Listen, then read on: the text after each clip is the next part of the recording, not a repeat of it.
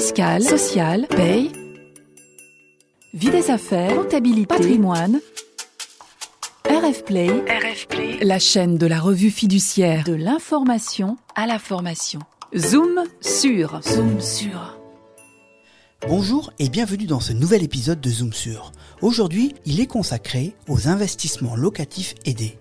Mathilde Ducrot, rédactrice spécialisée à la rédaction fiscale, s'interroge sur la notion d'habitation principale au cœur de ces dispositifs. Zoom sur, zoom sur.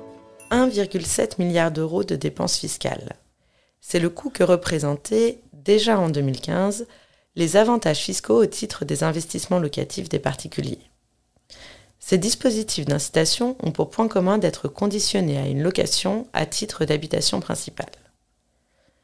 Cette notion est fondamentale puisqu'on retrouve cette exigence dans un certain nombre de dispositifs, dans le cadre des réductions d'impôts Pinel, de Normandie ancien, Malraux, par exemple, pour celles encore en vigueur, ainsi que dans les différents régimes d'amortissement ou de déduction spécifiques tels que le Borloo neuf, le Robien, le Besson ou encore le COS.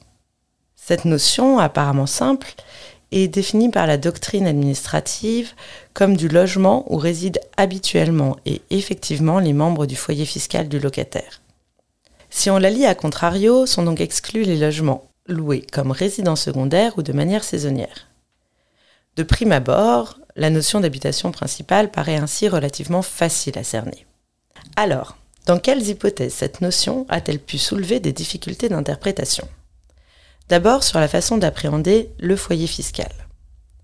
Se pose en effet la question de savoir si le locataire, résidant seul dans le logement, doit être un foyer fiscal autonome. Cette hypothèse est loin d'être marginale puisqu'elle pourrait concerner un certain nombre d'étudiants qui, louant un logement de manière autonome, demeurent attachés au foyer fiscal de leurs parents. Si l'on reprend la définition qui nous semblait simple tout à l'heure, l'étudiant n'est alors pas un foyer fiscal. Toutefois, le but de cette définition était d'exclure, nous l'avons dit, les locations à titre de résidence secondaire et les résidences saisonnières. Or, par la négative, l'exclusion ne s'applique pas davantage puisque pour l'étudiant, il s'agit bien d'une habitation dans laquelle il réside de manière habituelle et effective. Dès lors, peut-on considérer qu'il s'agit de son habitation principale bien que l'adresse soit différente de celle du foyer fiscal auquel il est rattaché et qu'il n'a pas la qualité de contribuable.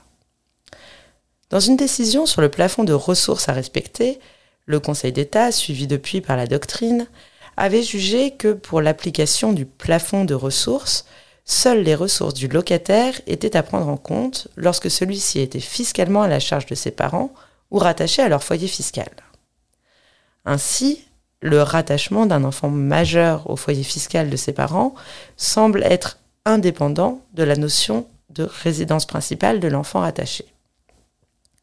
Celui-ci pourrait donc bien disposer d'un logement qui constituerait son habitation principale, distincte de celle de ses parents, et qui permettrait au propriétaire de bénéficier des dispositifs précités. La seconde problématique qui a pu être relevée devant les juges concerne la définition même de l'habitation principale. Prenons en illustration une jurisprudence récente dans laquelle des contribuables propriétaires d'un bien immobilier entendaient se prévaloir d'un avantage fiscal robien. En l'espèce, leur locataire utilisait le bien à usage de résidence secondaire. En témoignait notamment le fait qu'il indiquait une autre adresse sur ses déclarations de revenus. Toutefois, il occupait tout de même le bien une bonne partie de l'année, et à ce titre, les requérants entendaient se prévaloir de la loi du 6 juillet 1989 au terme de laquelle la résidence principale est entendue comme le logement occupé au moins huit mois par an, sauf obligation professionnelle, comme c'était le cas dans la jurisprudence d'espèce, raison de santé ou cas de force majeure. Le Conseil d'État rejette cet argumentaire. Cette loi ne vise qu'à régir les obligations réciproques entre bailleurs et locataires et sans incidence sur la définition de l'habitation principale pour l'application du régime robien. Attention donc, l'habitation principale au sens du droit civil n'est pas celle applicable aux investissements locatifs aidés. Puisque nous sommes dans les points d'attention, nous conclurons en mettant en garde les contribuables sur leurs obligations qui perdurent durant toute la période couverte par l'engagement de location. Il appartient aux propriétaires bailleurs de s'en assurer, Et à ce titre, les stipulations du bail ne suffisent pas.